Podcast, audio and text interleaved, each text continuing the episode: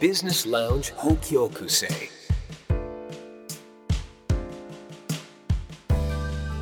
ここは札幌駅北口にあるバービジネスラウンジ北極星明かりを灯す金曜の夜今日はどんな出会いがあるでしょうそろそろあのお客様がやってくる頃ですいらっしゃいませこんばんは。あ辻さんこんばんは12月うん。 同じ12こと月言っちゃっだたよね。そうだよね。12月だよね。もうね。あっという間に入りましたねあと一あの一ヶ月か。あと1ヶ月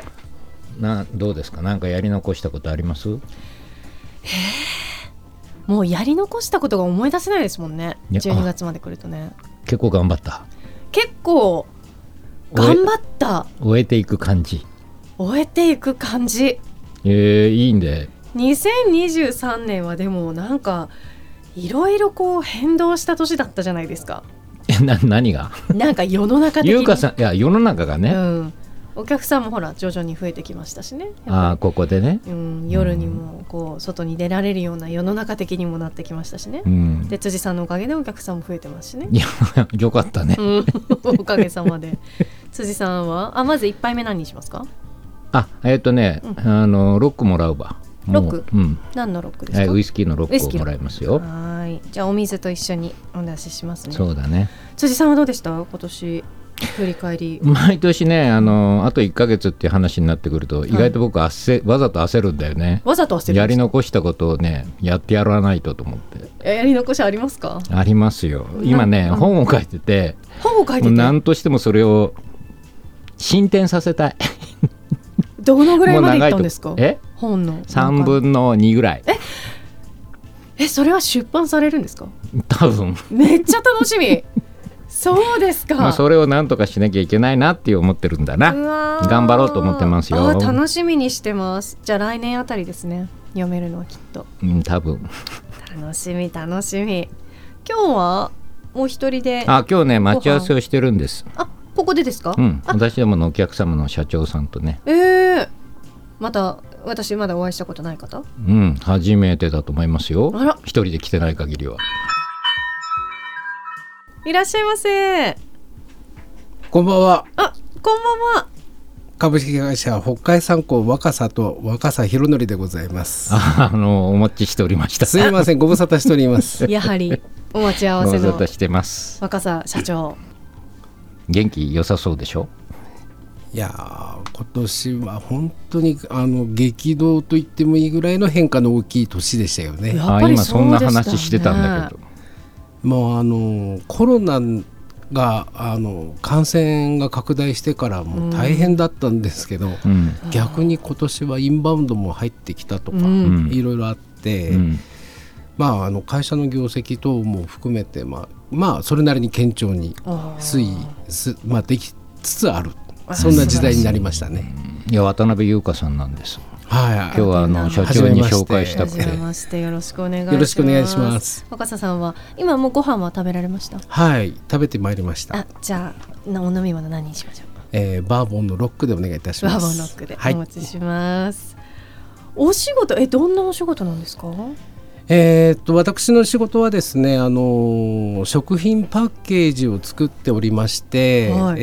えースーパーとか行くと、ん必ずあの食品は袋に入ってますよね。入ってますえーもしくはそのカップ麺とかを開けますと中にスープが入ってたり火薬が入ってたり、はいはいはい、うんうんうんまあ、ああいったものを直接包んでるフィルムを作ってる会社でございます。えもうじゃあ何から何までですかまああの言ってしまえばあのおせんべいを入れるようなものから、えそうですよねはい、レトルだトってカレーからおせんべいだって中のフィルムと外のフィルム外のフィルムと、はいフィルムをちぎれない日なんて一日で一回もないくないですないねちぎら毎日ちぎってますよね袋をちぎらない日ないねないですよねそれを作ってらっしゃはるい、そ会う社ですのね。社長さん、えーでも今おっしゃったあのか僕もねあのそこまで詳しく知らなかったの火薬が入ってるのは透明でしょはい、うんねスープ入ってるのってなんかすごいギンギラギンのギンギラギンはい、そうあでれすもね。全部そうですあれ種類違うんでしょやっぱり全然違いますえどどうなんですかそれはあのなんなの北海三高さんとしてはえー、と例えばですけど分かりやすく申し上げると、えーおせんべいの袋最あの一番個包装になってるやつは、うんうんうんうんおせんべいが湿気ないような機能だけあればいいんですよね。いやあれ薄くないですか薄いです薄いですよね薄いです気のせいじゃなかった そうですよねおせんべいは熱くないねおせんべいのね薄く薄くて大丈夫ってことだえーそうですね湿気ないという機能はそこでおせんべい自体は軽いので、んあその重量で破けちゃうっていうことないんですよね。なるほどなるほど、ね、耐荷重大荷じゃあ重でいいのかな意外とスープは重たいスープはですねあの重たいというあのものもありますけど要は漏れちゃいけないんですよ。あそうか液体だからいや目がなんか目が熱いってことえあのー実はあの液体スープをパックする時っていうのはあのー一個一個入れるんじゃなくて、もう流しっぱなし液を液流しっぱなしの状態でシールしていく形を取るんでガシャンガはシャンガシャンいはい、なんで、あのー基本的にあのシールしているところにも液が若干噛んでるんですね。そうですよねはい、それでいてあの長い流通をかけても漏れないようにするっていうのが難しいところなんですよ。なんかすごいドキドキしてきました感動してきました すごいだってパッケージ一つとってもそうですね。そうですえよ、ね、あとどんな洋服っていうかなんか服があるのあとはですスーね、プとおせんべいのファッション服ですね例えば、あの賞味期限が1年を歌ってるレトルトカレーとかあるじゃないですあか。ーかなり分厚いですよねあれめっちゃ分厚い分厚いですよね。うあれは、あのカレーとかだったら中に油入ってますし、はそれを1年保存しておくと大体油焼けしちゃうじゃないですい、か。うん、でそれを酸化ですかあれはそうですそうです、んんんでそれを酸化しないためにアルミとか、うんまあ、それに類するバリア剤っていうものを使って、ん1年間油が焼けないようにっていうことで作ってるっていう機能が一つで2つ目としては、あれ1年持たせるっていうことはですね中にある菌を全部死滅させてパックしてですね、滅菌はしいて、、レトルトパックってよく聞いたことあると思うんですけど、んあのレトルトっていうのは中身を詰めた後120度ぐらいで殺菌工程がありまして、で、えー中のパックの中身を、まあ、殺菌状態にして、うんえー菌が動けない状態、まあ、死滅させた状態で保存させるんで腐らない。うんでその高温でかつ圧力かけて殺菌させるので、うんそれに耐えれるように袋を作んなきゃいけないんですよ ね。そうですよね、はい、えもえちょっと待ってよ服袋をお作りになられていてもともともともとある素材だけを使ってるっていうわけじゃなくてなんかこう貼りやすなんかこう層とかそうですね作って、オリジナルのものを作ってるってこと、そういうことです。つまりあのそそれのはすご求いな求めてる商品の求めてるスペックに応じてうん使う素材をうん選定するわけですよ。すごいえじゃあなんか本当に層になってるのお布団みたいにそうですねあの3枚だったり4枚だったりこう積層されてまして、うん1枚でペラペラですけどね、あれペラペラですけど4層とかになってたりするんですよ。ああそれでこうあ厚さとか硬さとか、はいはい、そうなんですだからあのそのスペックを何にを何を求めてるか例えば北海道ですと寒いじゃないですか寒いだからあの耐寒性を持たせるとかっていう目的でナイロン使ったりとかねえじゃあ北海道で売られる商品用の袋があるっていうことそういうことですそれ北海道用に作んなきゃいけないんですとこ用みたいなで例えばべ別のパターンで言えば、あのとある空港なんかでよく売ってる高級なお菓子、あれがたまにあの輸出されるケースがあって、海外にはい、うん、あるある輸出するバージョンっていうのを作ったりとかあッケージ中身ですかそうか中身一緒でねそうです中身は一緒だけど保存パ性ッをケージが違うんだ変えなきゃいけないんですよね長い流通長い保存期間とか、いろんなやり方がありましてね、うんそれをやっぱりあの合わせて我々がこうスペックを考えて、うんでどういう順番で何を使っていくかっていうのを考えて作るんですよ。無限大じゃないですか、はい組み合わせで言うとなのでその材料を覚えるだけでも大変なんですよね本。当ですよねで加工方法もいくつもいく通りもありましてねその適した加工方法をどの機械でやらせるかっていうのも考えなきゃいけない。え機械って何台ぐらいそういう問題じゃないんですか何台えーっとねまあ、例えば何種類印刷する機械があったり貼り合わせたりする機械があったり、えー工程で袋状にする機械があったりとかっていう意味で言ったら機械の種類としては対局、うん、何十ぐらいあるかな10ぐらいは最低ありますよね。でもそのぐらいうん、か、問題は10あったらすごいと思うよ。うん、でも組み合わせで素材が、ね、あそうねいくとな無限大と思うと10台でできるのかとあの例えばその貼り合わせる積層する機械なんかは、うんあの使う接着剤を変えたり塗布する量を変えたりえじゃああの何袋のあのあのなんか僕らから見ると1枚に見えるであろうところに、うん接着剤も含めて何層にもなってるってことですあね。なってますそれを入れたらもうとてつもない層になりますよね。へそこからまただって例えば一番外のパッケージとかだと特にそうですけど文字が印刷されていたり、はい、写真が印刷されていたりそうですねするわけですよね。はいそこも社長のところで、はい、あのデザインを、まあ、例えばデザイナーさんに起こしていただいてそれを印刷するための版を起こしてで,、そこまではあの外で作ってもらいますけど、うんであの我々の方で、えーその版とインキとうん、あの材料印刷すり込んでいくための材料機材を仕入れて、えー我々の機械でえー加工していくという形になりますよね。すごいなんか気の遠くなるような え、ね 工程基本的に食品なのあそうえーとまあ基本的に我々は食品をやってますけども、うんあのーまあ応用というかいろんなものに効くんでしょうけど、うんそうですねあの工業製品もそういう袋に入ってたりしますし、うん例えばあの電子部品なんかなんかでもそうですけどあああそうかのーなんていうのかな熱に静強い電とかね気とかを静電気とかね帯びないようにするためにあうん静電気を帯びないように加工してそういう材料を作ったりとかあーいやそもそもそああれですねそのいろんなメーカーさんから社長のところにこれを包みたいんだけどっていう、うんおものが来るわけだねそうですね。あどういうことのだ最初にこれを売りたい。そうしあのその売りたいものをどういうふうに売りたいんだっていう話ですよね。うんでどこで売りたいの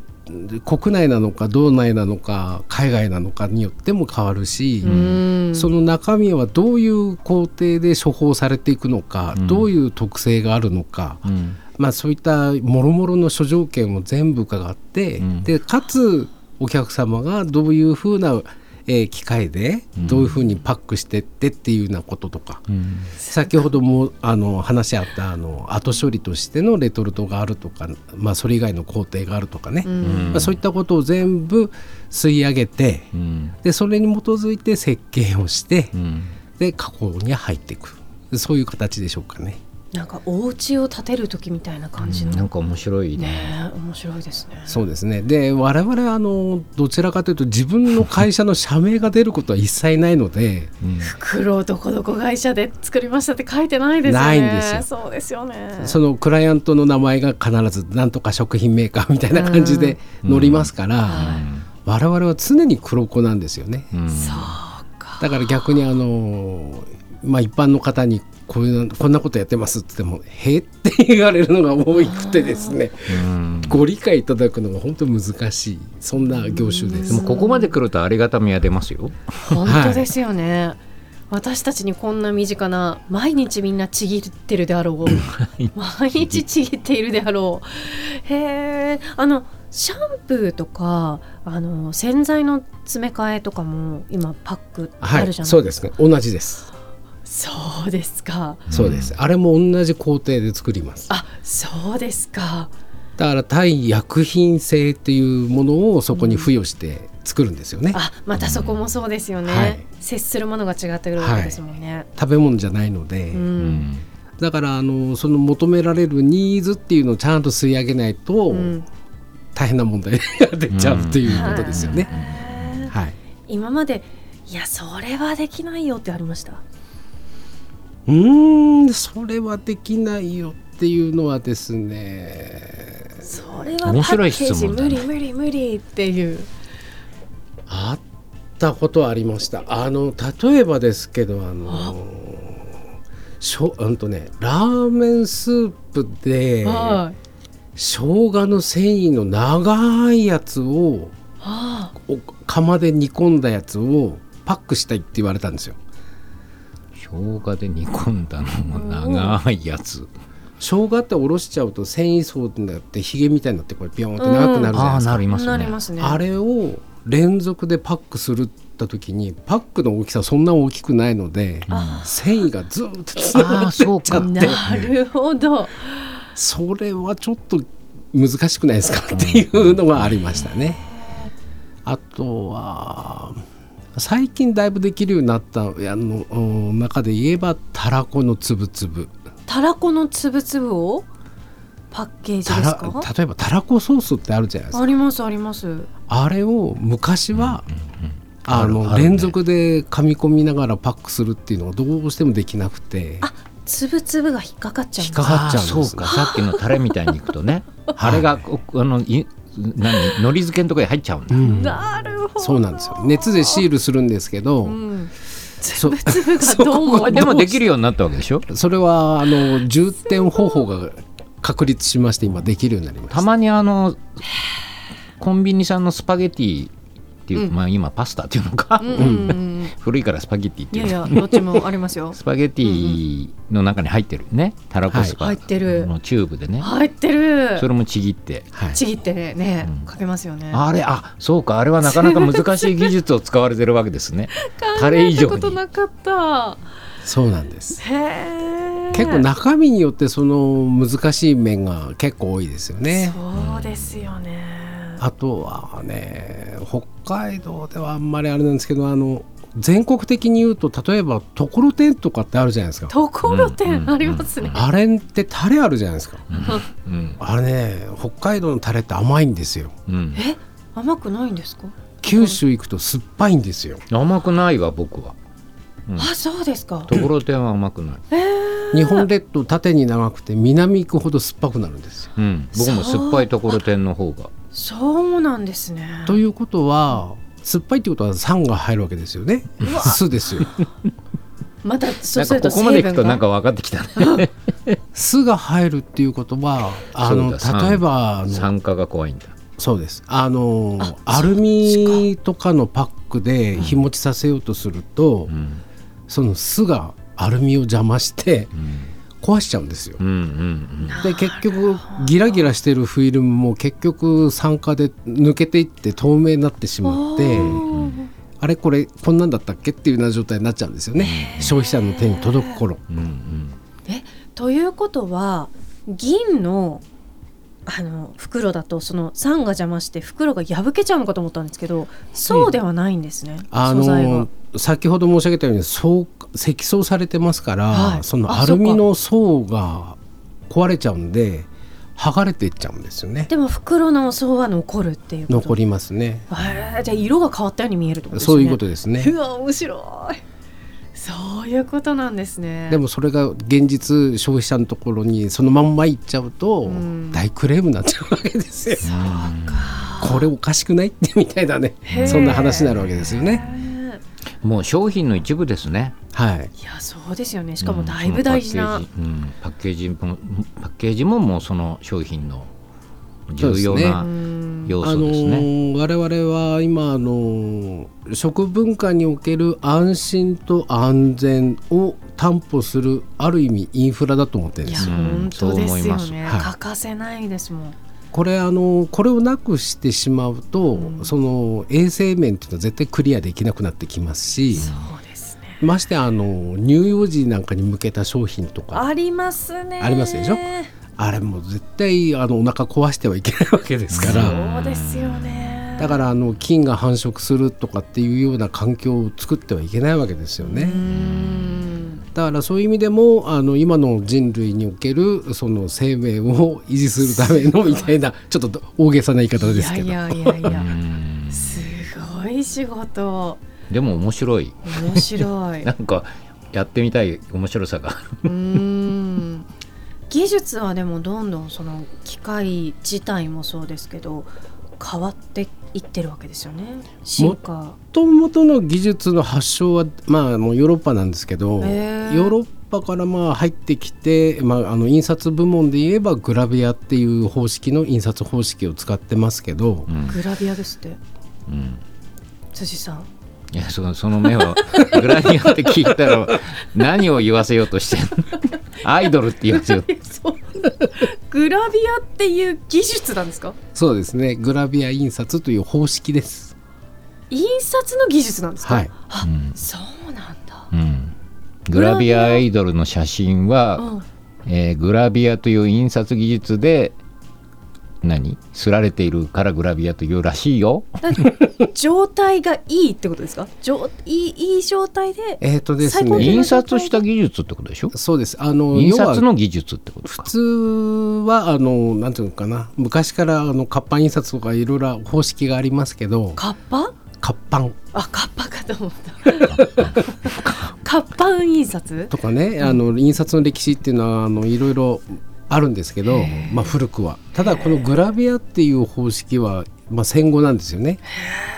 実際。うんで、えーそこからいろいろこう技術革新があって、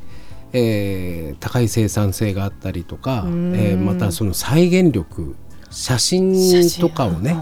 どれだけ綺麗に美しく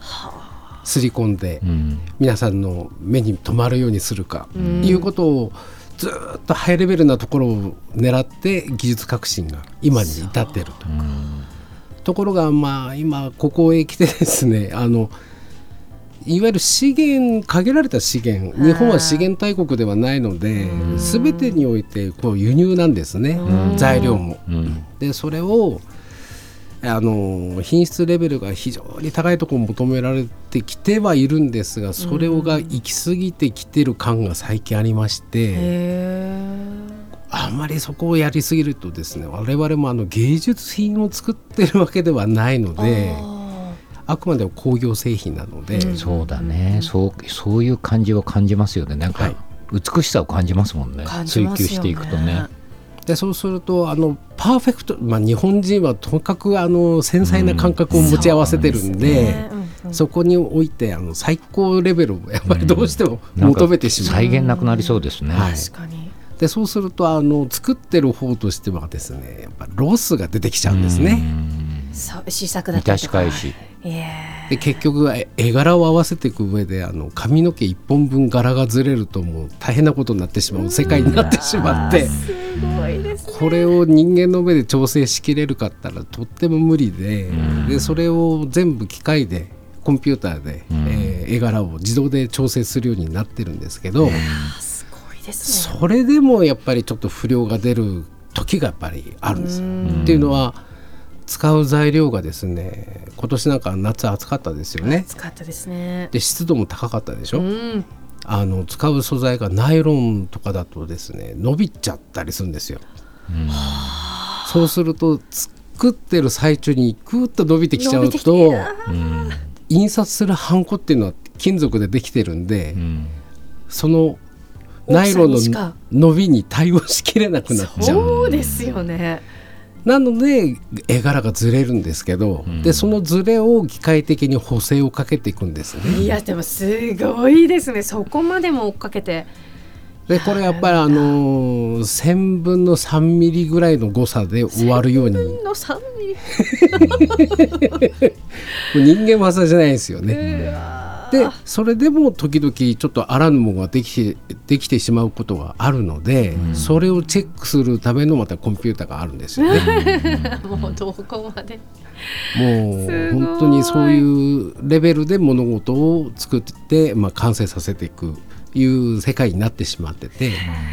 ただあの皆さん先ほど申しあの申されてましたけどもあの必ず1日1回何かかんかの袋開けるじゃないですか、うんだけど中身食べちゃうとゴミなんですよ、まあねでもゴミになった後ゴミっていうかその使い終わった後のことも考えますもんね。そうですね当然ねだからあの我々の世界はプラスティック服の産業なんですけうど、んあの脱プラスティックとかハイプラとかっていろいろなことを今言われるし、今そうですね SDGs だなんだの中で、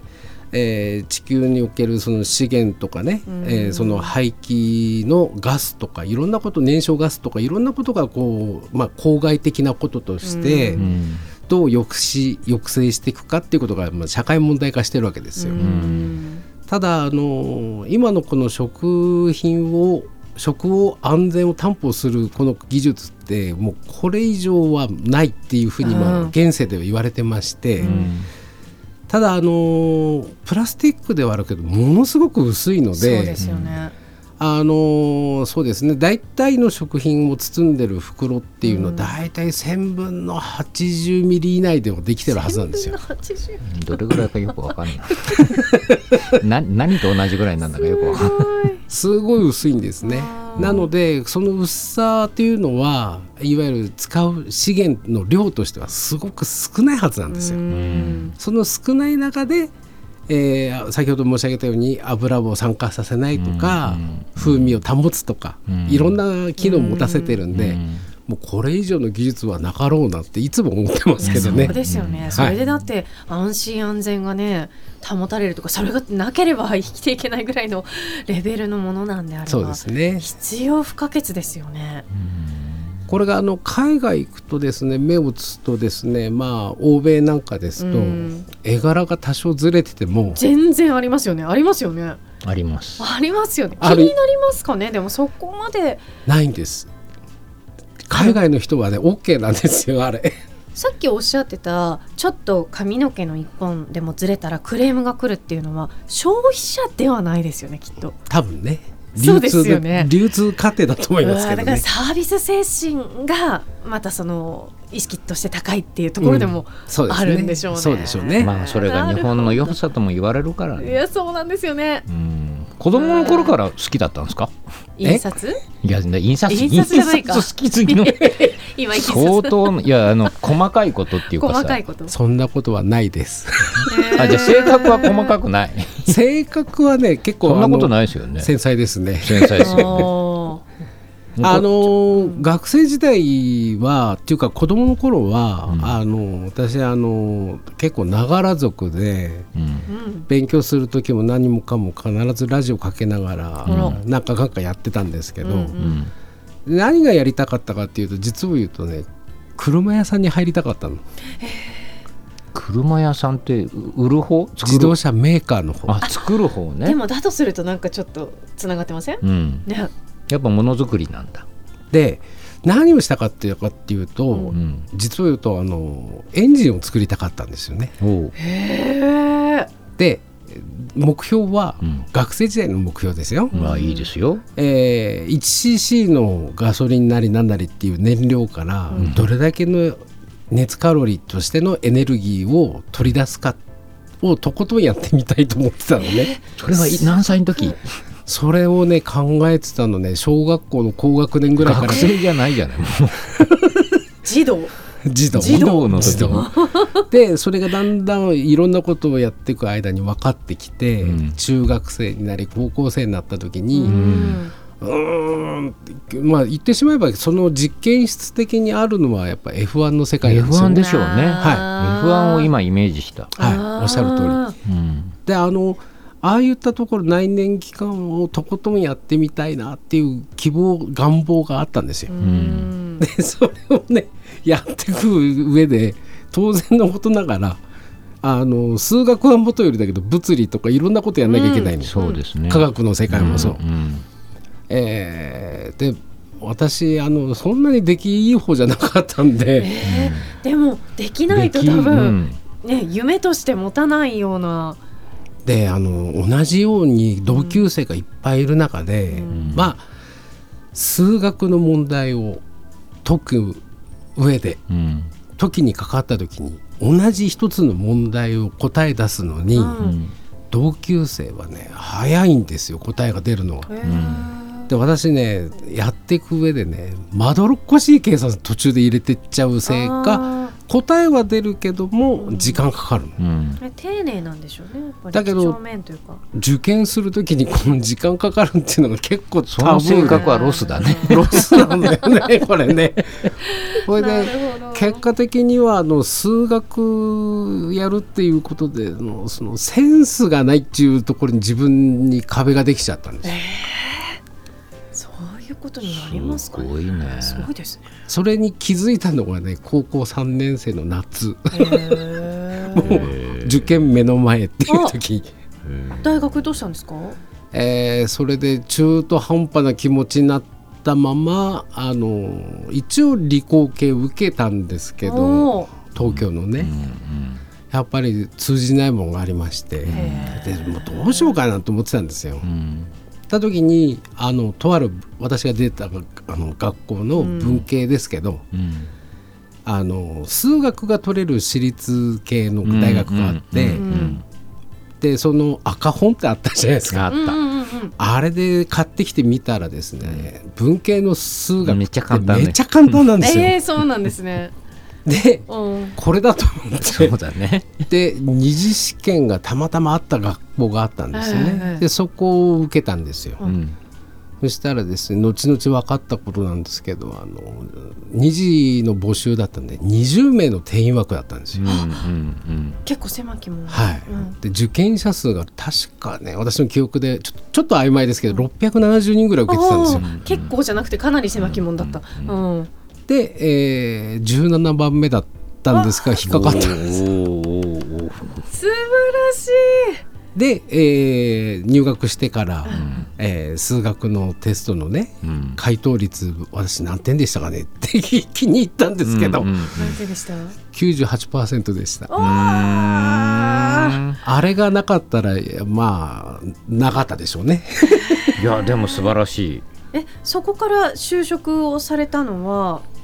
最初は。えーっとまああの東京行って東京にいらっしゃったんですねえーはい東京にいてそのまんまあの東京で、えー普通にあの就職試験を受けて、うん。え、ご出身は北海道ですか。えもう生まれも育ちも札幌ですああ、そうなんですはいね。、で、えー東京に最後行って、えーそのまま関東の、うん。私の今の業界業種の会社に入ったんですよ。おお。で入社した時はまだ中小企業だったんですけど、うん私がいる間にめきめき業績上げて、おお。えー結局退職した翌翌年だったかな、あの上場しましてだかおお。らその上場するまでのプロセスをずっと見な見がてらきて。はうんい、正直しんどかったですけどね。へーえなんでしんどいんですか。だって今の時代じゃ考えられないですよ24時間働けっていう時代でしたあかあらそっかそういうことでね。はい、営業最初のね製2造年間ぐらいは製造部門にいたんですけど、え3年目に営業に上がれと言われまして、うんで営業出たんですけど あの同業の家の息子だっていうのはバレましてあおって父様が今の会社のあそうです1そうです代そう目でかす。そうです今今社長二代目ですよね。私2代目なんですうよ、んでいずれお前帰るのかって帰りますじゃあお前スパイじゃないかみた いなえあえだって入ね、学校出て入社する時っていうのは、やっぱり後を継がれようっていう意識があってその業界に入ったんですかえー、都合かどうしようか悩んで ましたじゃああースパイですねそれはスパイかスパイ大作戦ですよそうかじゃあ若狭さん2代目でうん会社自体は今何年なんですか、今54年目54年目ですねはいへえ実際にその最初に就職された会社からあのいろいろこうスパイしてきました スえパイっっとてですいうねのは、実はですねあまり言えないぞ実はです ね学んだこととかうんスパイっていうふうに言われたらですね、そこの会社の営業出たからには当然外回りするじゃないですか、ううんちの得意先は一切お前にはつけんって言われてましてね、うんそれは辛いねはいそれで、えー全部新規あれうんいやあの変な話学校出てまだ数年しか経ってない人間に、うんあの全部新規ですかって言って、うんそれはきつくないですかって言う言ったんですけどあ誰も聞いてくれなくてしょうがないなで最初の1週間は裏に河川がありましてね河川敷で途方に暮れて石投げてたんですけど 何したらいいんだろうって笑うしかない。で、えーにしその1週間で途方に暮れてる間にですね何したらいいかなっていろいろ考えて、うんつまりそこの会社がやってないことってなんだろうっていうう、んうん同じ土俵に上がっちゃうとなかなか難しいようなイメージがあったんで、うんでそこから動き始めて、うんで2年半3年の間にですねまあ大体いいところ諸先輩の売り上げに近いところまではすご新規を作り上げることができたんですよ。いそれはどうやって新しい分野ってことですすね。そうですね、まあいろんなことをやりました。あであのそういったことをいろいろ自分の中でトライなんですよーね。うん何もかもが初めてだったんでそうですよねはでところどころ上司の力も借りつつ、うんえーでも基本的にはもう独自独歩で動き始めて、でそうするとですねあのだんだん仕事が楽しくなってきちゃって。あーで会社に寄りつかない営業になっちゃいましてですね、おーまあ、不良社員ですよ一ね人でできちゃうからね。外でいろんなところこう行って、はいそれ僕もよくわかるな。ああ本当ですかだから朝からもう飛び出してって、夜中まで外でうろうろしてるうみたいなわーでもすごい体力がある、あまあ若かったですからいねやいやいやいやでも、まあ、それが功を奏してあのそこの会社にはなかったあの直接のお客様としてはなかった一部上場企業のんお取引がうん第一発目として私がそれ獲得してきたんですよ。で最初のお取引でいただいた、まあ、いわゆる集金ですよね、がすごく大きな金額で、えー単月の売りとして1800万だったかしらね、おおとも言うちょっと私もうなりましたけど、その頃は若かったんで。うわでまあそんなことがいろいろありましてまああの自信につながるまではいかなかったんですけどちょっと天狗にはなり始めてたっていう部分はありましたね。 でねそれはもう体力をと知力を使って実力で勝ち取ったものですからねすごいそうですねうんでまあそういった経験を、えー後々北海道帰ってきた時にそれが生かそうかみたいな30代20代です。 20代きっかけはどんなきっかけで北海道に戻って。あのその東京のというか関東にいる間に、えーまあ、この事業が面白いなって思えるよううんになところまで自分を追い込んでたので、んで同業である私の実家、うんまあ、父が家業としてこうやってたわけですから、あと継いでもいいかなって思えるようになって、うんつまりですね後を継ぐっていうことは後々社長やんなきゃいけないじゃないですいかやそうですよ ね自信ないんですよそんな 自信がないのそこ。そこはねなかったの。あー当時営業は天狗だったのね。そう 営業的には天狗だった社け長どには天狗にななれないっていうか不安があったわけなんだね。会社を経営するっていうのはまた別物だろいうやまあそうですよね、と思ってたのでいやちょっとどうしようかなって悩んではいましたけど、んまあただやっていく間にだんだんまあやってやっダメだったらしょうがないかって思うようになって、うんとりあえず一旦帰ろうかどうしようかって思ってた矢先なんですけど、うんあの父が経営してる環境下でちょっとあんまりよろしくない状況あの状態になったんですね会社の運営が、経営状況が経営状況がですね、うんでもう帰ってこいって一回言われたんですけど、ううんちょうど私先ほど申し上げたあの上場企業との取引が始まるかどうかっていう瀬戸際にいたので、うんうん無今責任なこともできないと。今これのひ一山を全部終わらしてからねって話で、それまで1年ぐらいかかるから待ってっていうことで、で父はかなりあのかなりうーんってうなってましたけど、まあ、そんなに危機的状況なのかしらってちょっと内心思いながら、うんまあ1年ぐらいどうにかなるでしょう、と 思いながらね、うんえーとりあえずその関東でやってた仕事を全部完成させて、うんえーでお客様にも迷惑ならないように全部つないで、うんえークロージングして、うんさあ私は帰りますって、はい感じで帰ってきたんですけど、うんで帰ってきて蓋を開けてみたら確かにやばい状態だったんですよね。そうだったんですね。あらこれはまずいなどうしようかなってまたそこで、えー実は1年ぐらいですんで途方に暮れる期間があったんですけど河川で河石投川げはなくてうちの会社丁寧にやるんで、山向かって石投げていやました私あーあのー実際問題あのなんていうかな例えば分かりやすく申し上げるとね、世の中の食文化のあの変化うんはあそうそうですよねパッケージの技術だけじゃなくて中身も変わってきてるわけですよね。っていうのはそうだ例えばあの健康志向とかっていうのはいあるじゃないですか。えうんで、え分かりやすく言うと昔は保存ってパッケージ技技術がそんなにない時代えうは、ん、えー食品がやたらしょっぱかったりとかあーお菓子もやたらうまかったりとかうんあーそうだったか。つまりあの塩分値とか糖度って食品の保存を持たせるっていうのうはんスタンダードな時代がずっとあったわけですうよ。んところがやっぱりあのそれがねうあの健康的にはよろしくない。うんだからあのお菓子の甘みもだんだんだんだんこう少なくなってうんくどくな甘さ控えめいそうですそうで塩す分何パーセントかそうですみそうです。うんで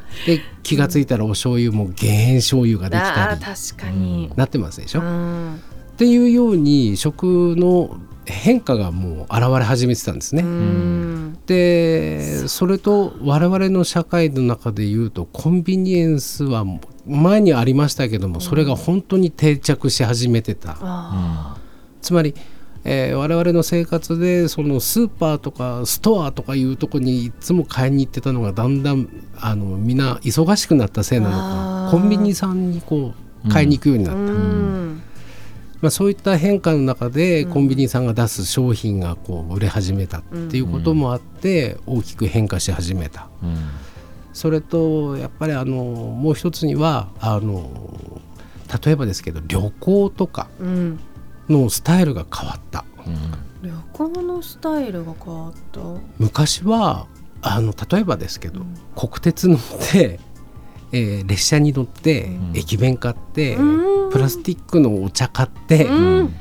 で食べて、えーどっか行って旅行して、んで行った先で、えー例えばどこどこ行ってきました的なお菓子のでっかいのを買って、おお土産土産買って、うんでそれがまた保存がなかなか難しいんでえらい甘いお菓子だったありして、うんで近所に帰ってきたら近所のご近所に配ったりしてっていうのがまあスタイルだったんですけど、うんまあ、車がのスタンダードになってきて国鉄がやがて JR になり JR で旅をするっつってもまあよほど遠くだったら別ですけーど、うんまあ基本的には車でマイカーでファミリーとかっていう各なんていうかな単位が小さくなった状態、うんご一族の移動っていうのはなくなってって。あで、えーそのドライブインとかで昼食取りとかってしてたと思うんですけど、うん昔いやあのそれが今はあの地元のその漁師飯が食えるような、あお店だったり、ーうんコンビニさんによってお弁当買って食べちゃおっかとかっていうケースがあったり、つまりそういう意味でその購入する店先がだいぶ変わってった。うんいうことでそれに伴ってですねあの作り込みが全然変わってきちゃうんですね食品のなる。ほそうすると我々のパッケージ部門としてはあの高機能性を謳って、ふあの腐敗しづらいですようん的な、持っていき方をしないと売れないそんな時代に変わってきたんですね。どわーなんか生活と時代のなんか背景そのものが全部影響されるっていうそうでおす仕ね事ですよね。今物質的にも今でもいろいろな研究をされてくる来てるから、うんそういう意味ではこう時代に対応する力っていうのが会社にもついてるしうんそうですね得意な分野になってきたんじゃないですか。うんそうですねなんであの私が関東から帰ってきた時に、えーそのクライアントとしてのターゲットをどこに持っていくかうんうん例えばあの昔あのサキイカとかうん乾燥珍味って結構皆さんどこの家でも親族集まるとお酒と一緒に絶対ありましたね セットでありましたでしょ、うんあれなんかは本当にあの塩分も高いしうん糖度も高いし美味しいで、んだよねあれ。美味しいんだよ。あれが結局いやがてはなくなりはしないけど主流ではなくなるっっていうのが見えては見え始めてたんですよね。で私の父がやってた分野ってそっちが多かったんですよ。なるほど。北海道ならではって感じがそうしいうなこいでともでないです。そうすです。そうね。ですあ。、そうですか。うん北海道やっぱ多いんじゃないですか。あまああの釧路が当時なんかね珍味系多いんですもんね。はあ、いうん。あ、なんかすごく当たり前に思全国的にってました。でもあの水産基地が大きいのがいっぱいあっそうてそ,、かうんこで水産品がこう上がってうん加工していくっていう、あの工場がい。うん。いっぱいあってうん。なので,、えーで北海道のその沿岸から、まあ、あの札幌もしくは首都圏に出すっていう上ではやっぱり保存の問題で、今みたいうにんクール便なんてなかったですから、うんああ、そうか。なんで塩蔵状態ででそれがいまだに残ってるのが塩辛と、んああのー鮭の山漬けうんあー。が、なるほど。干してね。こそうですそうですんあれはいまだに残ってますけど主流じゃないじゃないですかまあなんかちょっと特別感がありますかね。もう保存食っていうんうカテゴリーに入ってて、日常的に我々が今食卓に上がるものとしてそれが常にありますかって言ったらないですようね、ーん。ない場合も多いかもしれない。だから、あのーそういう意味ではあの塩分値も下がり糖度も下がり風味がうんどっちかというとですね今出汁が大事なんですいよね。やー今そうですね。うんだし確かに。でその出汁ってご存知かしらあのいろいろ実験しましたところですうよ、ん天然の出汁を取るとねうん24時間で出汁の風味って消えちゃうんですよねえうんだからあのそばつゆのパックとかって作る時大変なんですよね、ー、そうですよね。でそれをどういう風にして作るかって言ったらフィルムの中にですねあの銀ギラ銀じゃないやつの中にもですねあの外の世界と遮蔽する素材っていうのがあって、それを使ってうんパックの中のそのそばつゆとかだしつゆとかっていうものをいかに保護するかっていう風風味がに抜けないように。そうです風味を残すために若狭さん今あの会社継がれて何年ですか？えー、とですね28の時に帰ってきて、えー事業を継いだのがですね確か4040、40えー、45前後だったと思いまうす。ーんはここからまたその食文化って変わっていく可能性もあるじゃないですか。ありますねいろんなありますあります。それを見据えて今後ってなんかまた新しい展開とか考えてます？えーそうですねあの、うん多分あの例えばそうねあの我々がこう生活の中において、えー外食する機会も増えたと思うんですよね。うーんでただ今これからの時代人手が足りなくなっていくっていう中で、うんサービスの在り方っていうのがどんどん変わってくうるんと思うんですよ。そうですよね。そうするとあまりにあの高級店だったら別でしょうけども、うんそうでない限りにおいてはかなり、えーその生産の仕方提供の仕方も、まあ、例えば AI なんかを使って、うんかなり変わってくるっていうことが想像されるんですよね。うんでそうするとあの厨房的に作ってるところがこうなんていうかなセントラルキッチン的になってくる可能性も考えなきゃいけないかもしれない。あーでそれが、えー各店舗にデリバリーされるなり、まあ、もしくはあの宅配的なところうにんそういったものが行き渡るようになったり、うんえー今以上にそのタイの大きい形のもので、えー物流として、えー保存がうん例えば天候とか気温とかで消費量って変化するんですよね。うんでそれらがあっても作り置きができてで賞味期間をある程度キープした状態の中で安定的に欠品なくデリバリーされるでしかも安全でうん美味しくてっていうところが求められる多分世の中になるかなとは思うんですけど、うんでそこに、えー我々がじゃあどういうふうにしてリンクしていくかっていうところをやっぱ考えていかなきゃいけない。うんで設備っていうのはそんな大きくは変わってないんですね技術的なものとしても、えーヨーロッパから入ってきた技術まあ多少あのいろんな意味で最先端のものはうんコンピューターとか乗っかってますけど、うん原理原則って大きく変わってないんですよ、うんでそれをその中でその時代時代を捉えて、うんえーどう作り込んでいくか、うんどういう形が求められるかっていうのを考えて進んでいかなきゃいけないのかなっていうふうには思いますよね。なるほ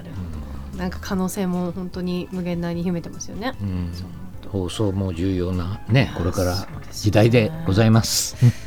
あのおそらく若狭さんが作ったパッケージであるおせんべいがちょうどあるので今おつまみにお出しします。 ありがとうございありがとうございまます。